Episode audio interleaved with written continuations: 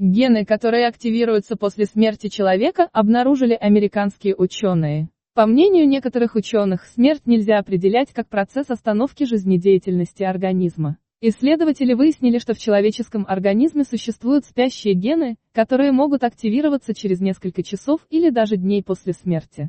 Однако почему и как это происходит, пока остается загадкой. Мы действительно ничего не знаем о том, что происходит, когда ты умираешь, говорит Питер Нобу, бывший профессор университета Алабамы. Ген представляет собой набор химических инструкций, созданных из ДНК, которые говорят организму, как нужно работать. При активировании гена химические инструкции транскрибируются нашей РНК, и человеческие клетки начинают использовать эту скопированную последовательность в качестве каркаса для построения сложных молекул. Если назвать ген рецептом в кулинарной книге, то его активация – список ингредиентов для готовки.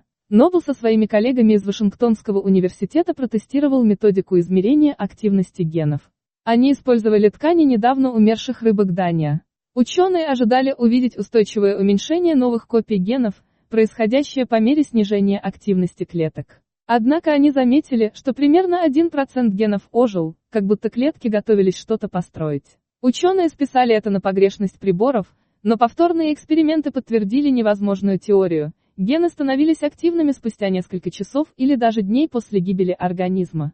Позже группа исследователей во главе с Радериком Гуиго из Барселонского центра геномной регуляции обнаружила посмертную активность генов уже у людей. Исследователи не могут назвать причину, по которой гены активируются после смерти. Однако это открытие имеет большое значение для науки и может быть использовано в судебно-медицинской экспертизе.